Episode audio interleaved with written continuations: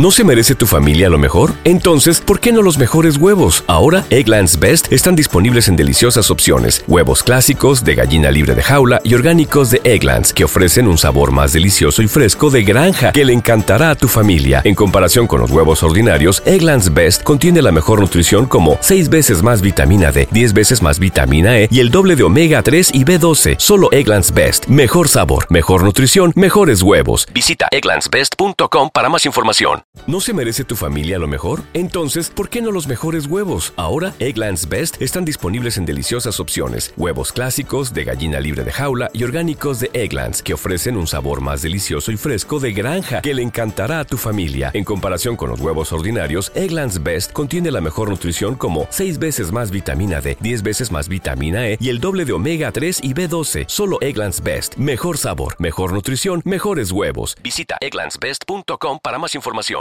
Criminólogos dicen que no existe el crimen perfecto. Lo que existe es el crimen mal investigado.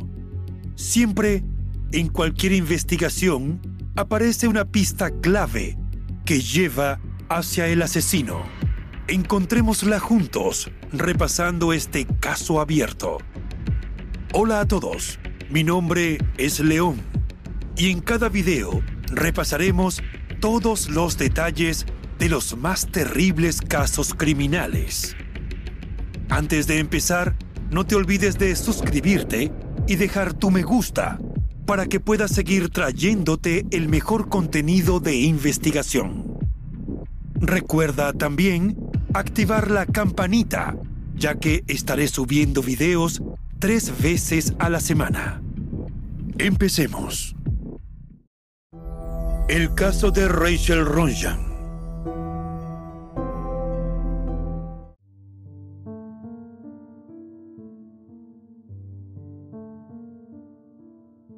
La historia de Rachel Marie Ronjan comenzó el 23 de junio de 1979, cuando nació en los tranquilos parajes del condado de Weaver, en Utah, Estados Unidos. Fue la única niña del matrimonio conformado por Jeff y Elaine Ronjan.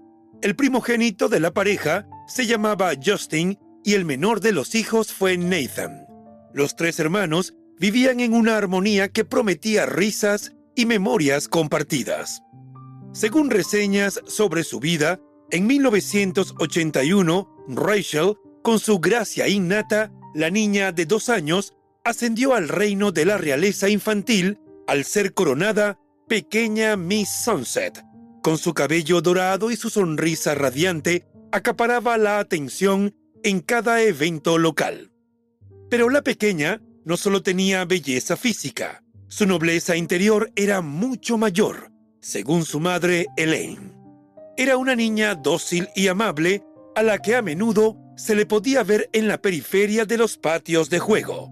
Era sumamente observadora y analítica y sabía resguardarse de los juegos rudos entre Justin y los demás niños. Tenía el hábito de chuparse el dedo mientras observaba las travesuras de los demás.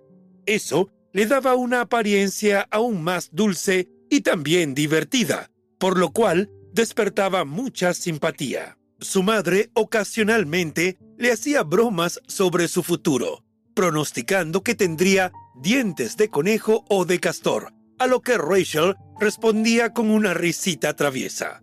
La familia Ronjan eligió establecerse en Sunset, una comunidad de tan solo 6.000 habitantes para ese entonces, que parecía un paraíso seguro para criar a sus hijos. Su hogar modesto se alzaba en las cercanías del patio de recreo de la escuela primaria Doxy.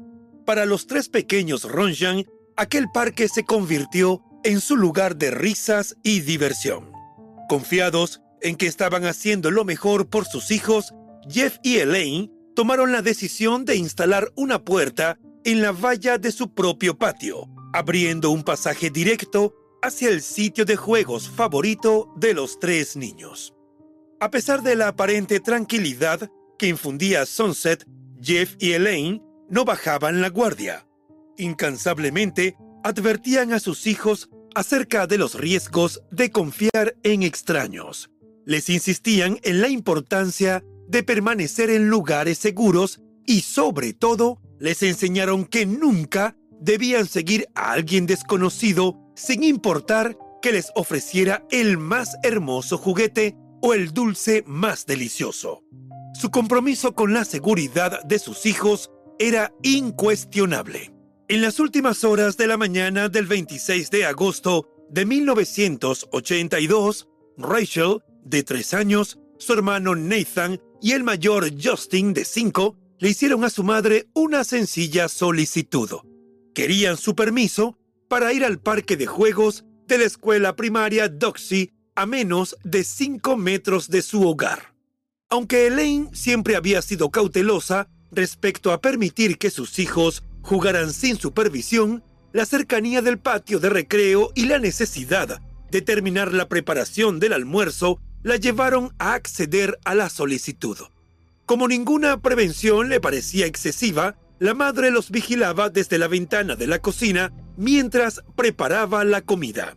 Sin embargo, cuando llegó el momento de almorzar, alrededor de las 12.55 pm, solo Nathan y Justin regresaron a casa. La voz del pequeño Justin tembló al contarle a su madre lo que había sucedido momentos antes. Relató cómo un joven de piel oscura había arrebatado a Rachel del parque por la fuerza. El sujeto primero trató de atraerlos a los tres con la promesa de helados y gomas de mascar que compraría en una tienda cercana. Mientras jugaban en el arenero, el hombre se acercó a ellos intentando persuadirlos para que se subieran a su automóvil, alegando tener el ansiado helado con sabor a chicle. Rachel, en su inocencia, dijo que ese era su sabor favorito de helado y Justin, en su rol de hermano mayor, aunque no llegaba a los siete, intervino advirtiéndole a su hermana que no le hiciera caso a la oferta del extraño. Entonces Rachel comenzó a alejarse, pero el hombre fue más rápido. La tomó bruscamente y la cargó sobre su hombro, silenciando sus gritos mientras la llevaba hacia su vehículo. Justin y Nathan quedaron inmovilizados por el miedo. No se habían repuesto cuando su madre los llamó para comer. En un instante, Elaine se encontró en medio de su peor pesadilla. Con el corazón latiendo desbocado, se dirigió rápidamente al supermercado mencionado por el sujeto cuando habló en el parque. Interrogó a los empleados y a los compradores con una urgencia desgarradora. La imagen de una niña rubia y la posible presencia de un hombre de tez oscura con una pequeña de tres años se convirtieron en la pregunta angustiosa que repetía una y otra vez, pero sus esfuerzos no arrojaron resultados. Nadie recordó haber visto a Rachel ni al hombre. Veinte minutos después de que la pequeña desapareciera, Elaine estaba denunciando su rapto ante el Departamento de Policía de Sunset. A la madre no le salía la voz en medio de tanta angustia. Ella quería tener esperanzas, pero la búsqueda de respuestas se transformaba en un camino incierto y doloroso. El Departamento de Policía de Sunset actuó con diligencia y de inmediato puso en marcha un plan de acción que involucraba controles vehiculares en las calles de la ciudad y sus alrededores. Sin embargo, esta táctica no logró detener al sospechoso ni llevó a la recuperación de Rachel.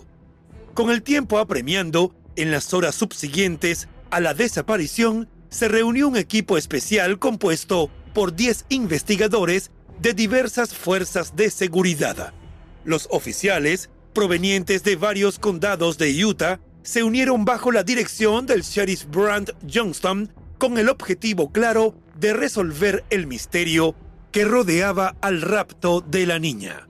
Los relatos que ofrecieron Justin y otro niño de 10 años, que también había sido abordado por el hombre en el parque infantil, proporcionaron a los investigadores detalles importantes del sujeto. Sus descripciones coincidían.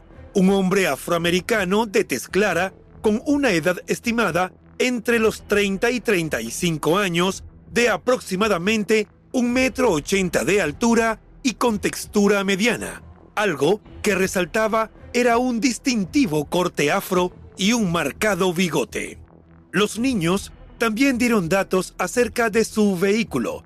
Conducía un vehículo antiguo de cuatro puertas, pintado en un oscuro tono de azul y adornado con listones de madera en los laterales. El hombre había sido visto en el parque Mitchell interactuando con varios niños y disfrutando de una taza de café durante al menos 15 minutos antes de llevarse a Rachel contra su voluntad.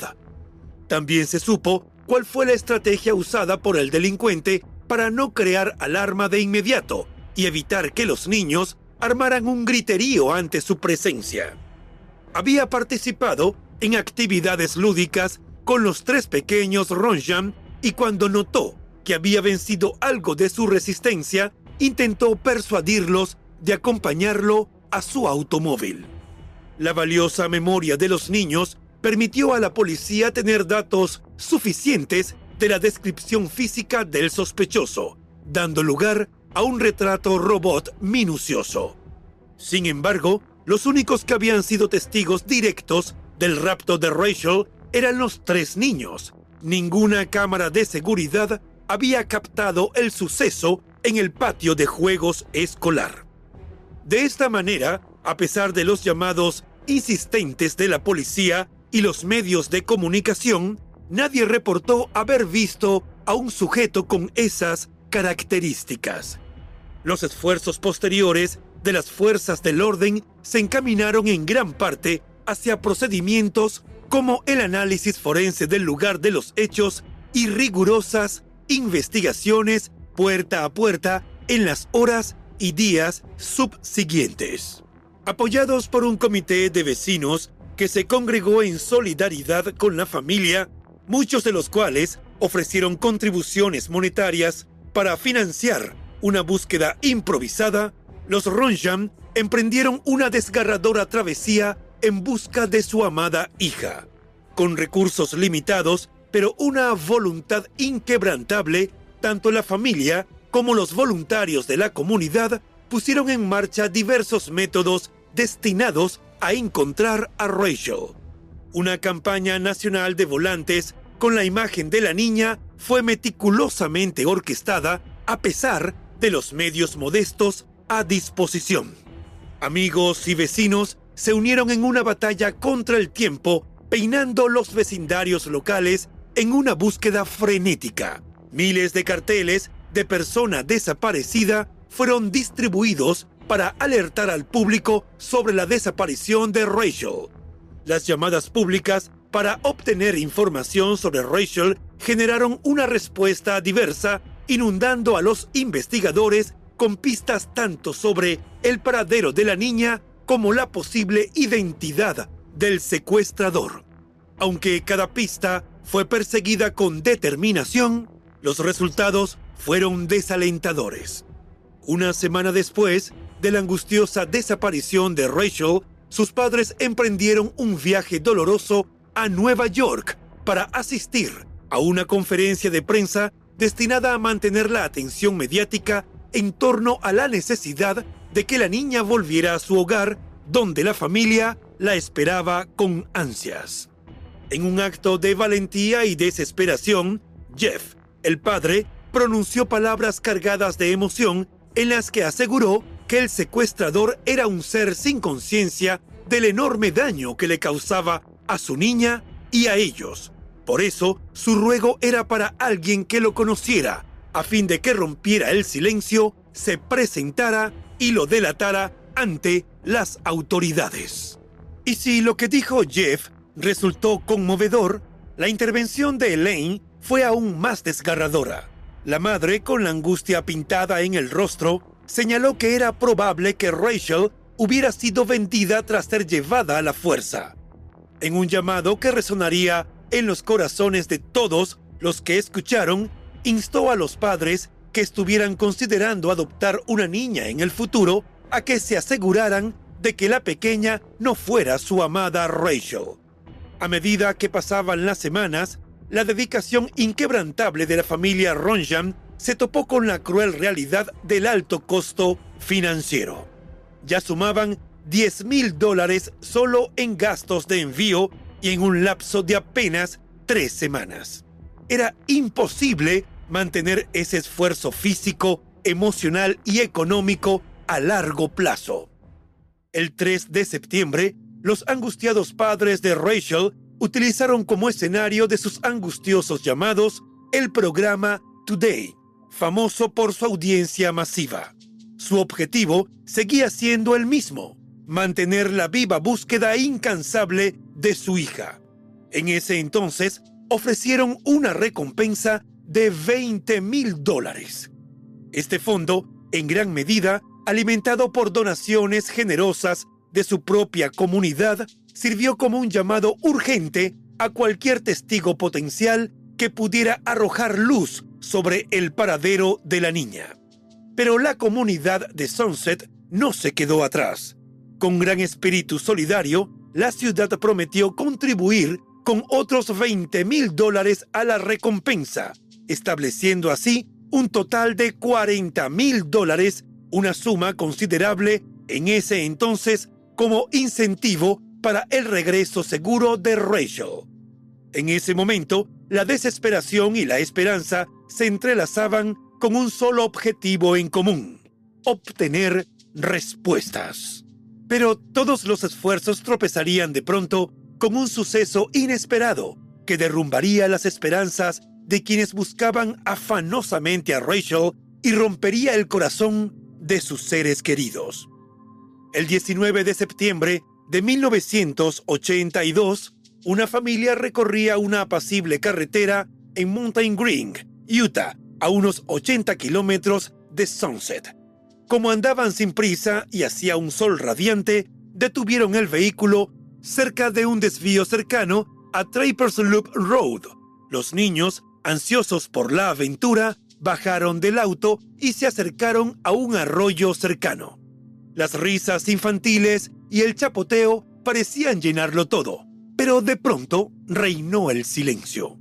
Su atención fue atraída por un objeto que a primera vista parecía un muñeco. Sin embargo, al observar más detenidamente, la realidad descarnada emergió. Entre la maleza estaba el cuerpo parcialmente cubierto de una niña pequeña. Sus manos estaban atadas a su espalda. Era algo aterrador para los niños que a toda prisa fueron a comunicar su inquietante hallazgo a sus padres. Los adultos se acercaron al cuerpo y constataron que había una niña sin vida, inmóvil junto al arroyo con sus ojos cerrados para siempre. No era posible encontrarle algún parecido físico, pues la descomposición era muy avanzada. Consternados y convencidos de que no había ninguna forma de ayudarla, la familia que hizo el hallazgo se comunicó con la policía para dar la alerta. La identificación provisional del cuerpo solo fue posible gracias a pequeños detalles, un diente astillado y los pendientes en sus orejas. Sin embargo, Pese al estado avanzado de descomposición que dificultó el proceso, los familiares de Rachel reconocieron su esencia en medio de la tristeza y la conmoción. Sin embargo, el misterio persistió. Debido al avanzado estado de descomposición de los restos, nunca se estableció la causa exacta de la defunción de Rachel. El forense, enfrentando un rompecabezas sin solución definitiva, no pudo descartar la asfixia como una posible causa de su trágico final. Después de que la identificación formal sellara el destino de su hija, Jeff y Elaine se sumergieron en la dolorosa tarea de darle a Rachel un adiós adecuado. El Sunset Stake Center se convirtió en un escenario de despedida, congregando a más de 300 personas para honrar la memoria de la inocente niña. Rachel fue llevada a su morada final en el Washington Heights Memorial Park de Ogden, Utah. Un ataúd blanco adornado con una foto de la pequeña, un único capullo de rosa y una de sus muñecas más queridas la acompañaron en su viaje a la eternidad. En medio de la devastación, Elaine solo pudo hallar algo de consuelo al transformar su dolor en una férrea determinación por la acción. Se sumergió en la lucha por la concientización sobre la seguridad infantil y abogó por medidas para impedir el secuestro de menores. Al mismo tiempo, exigió mejorar los procedimientos legales para el rescate de cualquier niño en una situación en la que se viera privado de la libertad por un adulto. Con el corazón roto, pero con una voluntad inquebrantable, Elaine se convirtió en un punto de apoyo, ofreciendo consuelo, orientación y consejos a otros padres atrapados en el torbellino de la desaparición de sus hijos. Según reseñas sobre este caso, el legado de Rachel trascendió su propia tragedia.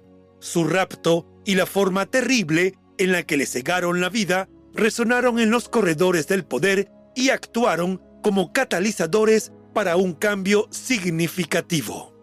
En octubre de 1982, una ley federal fue aprobada permitiendo a los padres de niños desaparecidos acceder a un centro de intercambio de información dirigido por la Oficina Federal de Investigación FBI.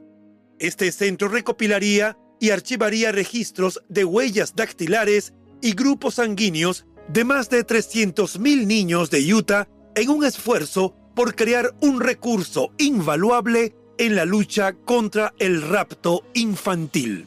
Podría parecer terrible decir que la dolorosa experiencia de perder a Rachel a manos de un plagiario desconocido que seguía libre e impune no fue en vano. Pero exactamente eso ocurrió, porque el estado de Utah implementó el sistema Alerta Rachel en abril de 2002. Concebido para alertar a los residentes de casos activos de abducción infantil y niños desaparecidos, este sistema se convirtió en un rayo de esperanza. El mecanismo se activaba solo cuando se cumplían criterios rigurosos. El niño debía ser menor o con discapacidad mental, estar en peligro inminente y no estar huyendo voluntariamente. Los detalles físicos completos del niño también eran un requisito. Lo que encontramos en las investigaciones acerca de este caso fue que la alerta Rachel solo se activó en dos ocasiones, en el rapto de Elizabeth Smart en junio de 2002 y en la sustracción de Nicholas Triplet de apenas tres meses en enero de 2003. Ambos niños fueron finalmente encontrados con vida. A raíz de la posterior recuperación sana y salva de Elizabeth Smart, viendo la utilidad de este tipo de alertas, 41 estados implantaron el sistema de aviso de desaparición de menores, alerta Amber, por el caso relevante de otra niña llamada Amber. En abril de 2003, Utah sustituyó el alerta Rachel por el sistema alerta Amber principalmente para ajustarse a las normas nacionales. Pero eso no representaba de ninguna manera que la hija de tres años de Elaine sería olvidada. En su memoria, la oficina del fiscal general creó el premio Rachel Ronjan para los ciudadanos que ayuden a recuperar a un niño poniéndose en contacto con las fuerzas del orden cuando se haya emitido una alerta. También se acordó pedir a Elaine que participara en las ceremonias de premiación. En la actualidad, el sistema Alerta Amber se prueba dos veces al año en Utah, el 13 de enero y el 26 de agosto, aniversario del rapto de Rachel. A pesar de que el sujeto que se llevó y le quitó la vida a Rachel no ha sido capturado y este sigue siendo un caso sin resolución, se mantiene vigente la promesa del teniente Phil Olmsted de que no quedará en el olvido. Phil fue el primero en responder a la desesperada llamada de auxilio de Elaine tras el rapto de su hija y fue un apoyo constante para la familia Ronjan desde ese momento. A lo largo de los años, Phil les reafirmó una y otra vez la firme determinación del Departamento de Policía de Sunset de encontrar al culpable detrás del secuestro y del trágico deceso de Rachel. En 2007, la investigación sobre su caso fue oficialmente reabierta por el departamento y desde entonces la policía ha trabajado en estrecha colaboración con la Oficina del Fiscal General de Utah en su búsqueda del responsable para capturarlo y enjuiciarlo. En ese momento, una recompensa de 58 mil dólares estaba en juego para cualquier persona que proporcionara información que condujera al arresto y condena del perpetrador. En vista de que ni siquiera la recompensa pareció resultar tentadora para que alguien aportara un dato esencial, las esperanzas de identificar al autor se centraron en gran medida en los notables avances en tecnología forense que se habían producido desde 1982 en adelante. Entre las estrategias consideradas se exploró la posibilidad de exhumar el cuerpo de Rachel para recolectar pruebas adicionales que pudieran arrojar luz sobre el caso. En 2007, las pruebas de ADN realizadas en objetos encontrados cerca del lugar donde se hallaron los restos arrojaron resultados iniciales. Pero lamentablemente no lograron impulsar significativamente la investigación. A pesar de los obstáculos y la incertidumbre, la familia Ronjan dijo en ese entonces que no había perdido la esperanza de que el responsable finalmente sea llevado ante la justicia. El espectro de los sospechosos ha oscilado a lo largo del tiempo. En 2012, los investigadores revelaron que estaban enfocados en la investigación de un recluso de una prisión en Pensilvania, quien había residido en Sunset en 1982.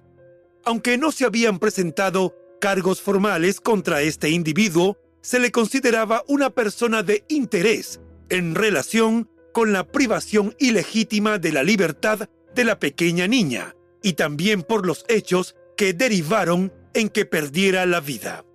Otro posible sospechoso se encuentra en Nuevo México y es un hombre con antecedentes penales. El jefe de policía de Sunset, Ken Eber, ha señalado que hay pruebas que respaldan la posible culpabilidad de este individuo, pero actualmente son insuficientes para proceder con una detención formal.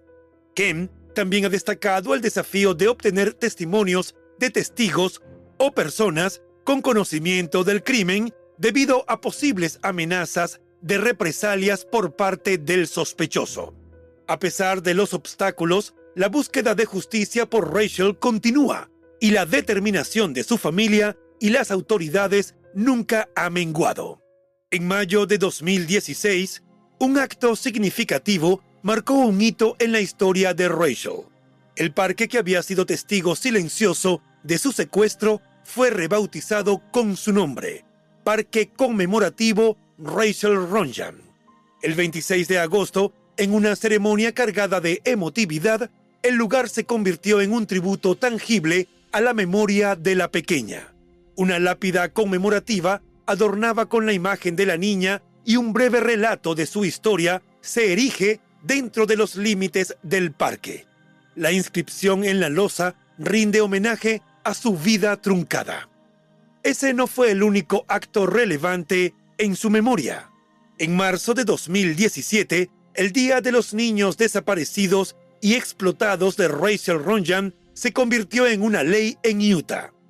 Esta conmemoración anual tiene un propósito claro, fomentar la priorización de la seguridad de los niños en la comunidad.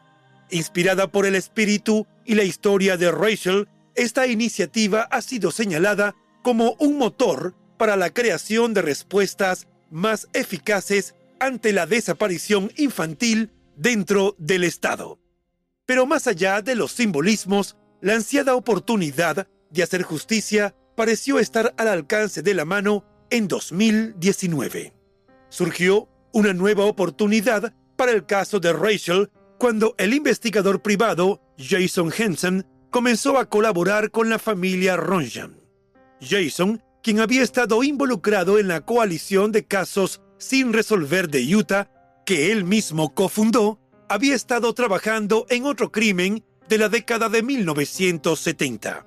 En ese caso, los testigos habían proporcionado información incorrecta sobre la apariencia del sospechoso, indicando que era afrodescendiente cuando en realidad resultó ser hispano.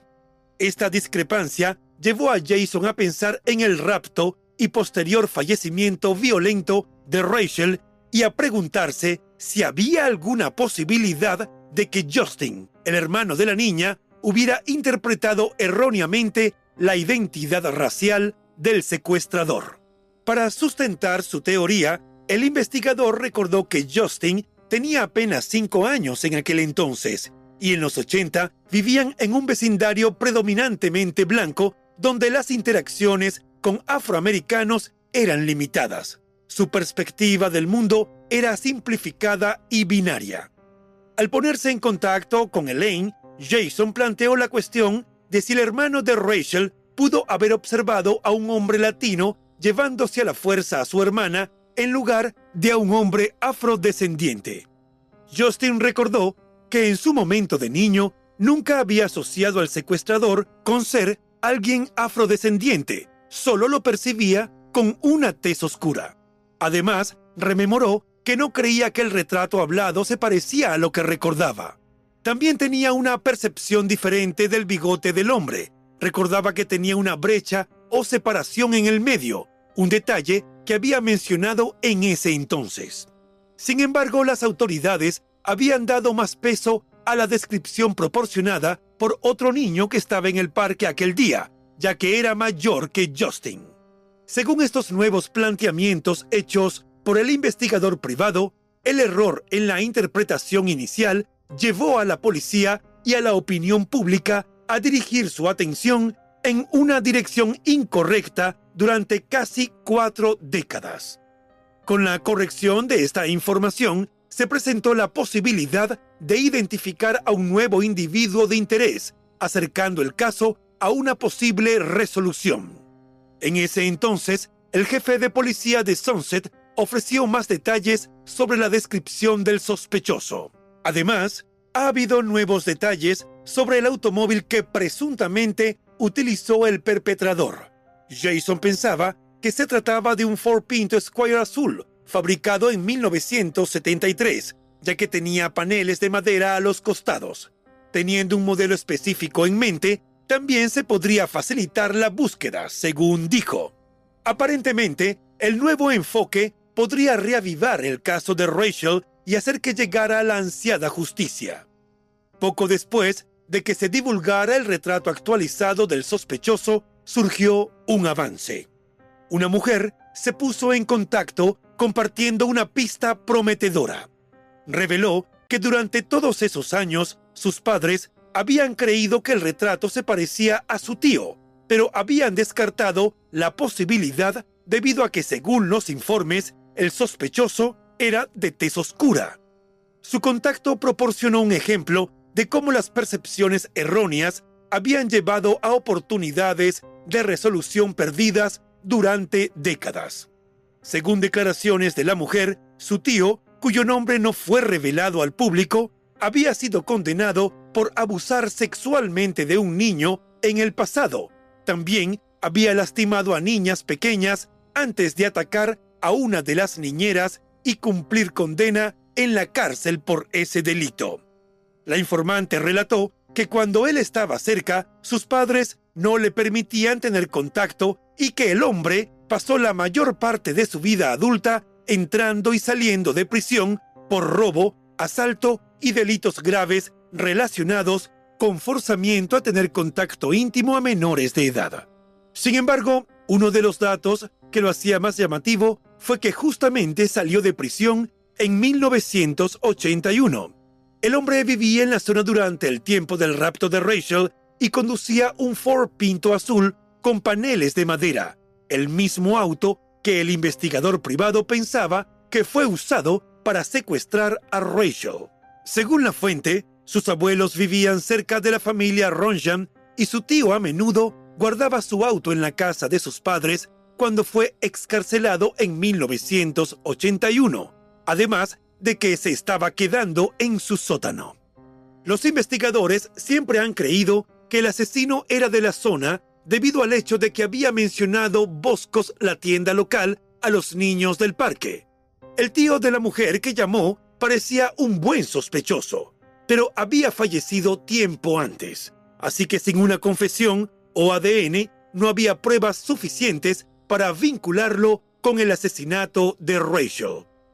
Extraoficialmente, se dijo que la policía convenció a una hija de este sospechoso para que proporcionara una muestra de ADN para compararla con el que se había recolectado de la escena del crimen en 2007. Pero de los resultados de esa prueba aún no se han publicado nada y oficialmente la policía no ha ofrecido más datos al respecto. Desde que ocurrieron los hechos, Elaine decidió que dedicaría su vida y el legado de Rachel a evitar que otros niños sufrieran el mismo destino. Canalizó su dolor en educar a los niños y a sus padres sobre los peligros de las abducciones y los crímenes. Todos los años, en el aniversario del rapto de Rachel, sus familiares hacen pequeñas ceremonias en el parque del cual fue sustraída y que ahora lleva su nombre. El caso de Rachel aún no está resuelto, así que estos eventos se utilizan para tratar de movilizar a la colectividad para que se acerquen a la policía de Sunset si tienen alguna información sobre su desaparición o el paradero del perpetrador.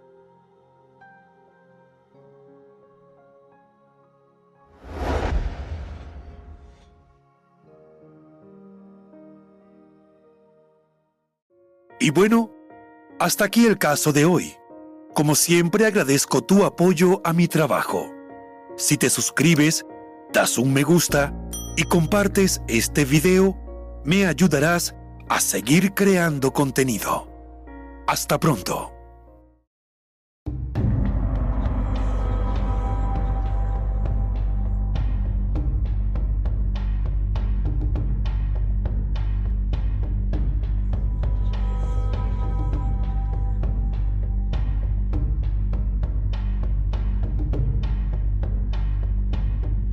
¿No se merece tu familia lo mejor? Entonces, ¿por qué no los mejores huevos? Ahora, Egglands Best están disponibles en deliciosas opciones. Huevos clásicos, de gallina libre de jaula y orgánicos de Egglands, que ofrecen un sabor más delicioso y fresco de granja que le encantará a tu familia. En comparación con los huevos ordinarios, Egglands Best contiene la mejor nutrición como 6 veces más vitamina D, 10 veces más vitamina E y el doble de omega 3 y B12. Solo Egglands Best. Mejor sabor, mejor nutrición, mejores huevos. Visita egglandsbest.com para más información. You know how to book flights and hotels. All you're missing is a tool to plan the travel experiences you'll have once you arrive. That's why you need Viator. Book guided tours, excursions, and more in one place. There are over 300,000 travel experiences to choose from, so you can find something for everyone. And Viator offers free cancellation and 24 7 customer support for worry free travel. Download the Viator app now and use code Viator10 for 10% off your first booking in the app. Find travel experiences for you. Do more with Viator.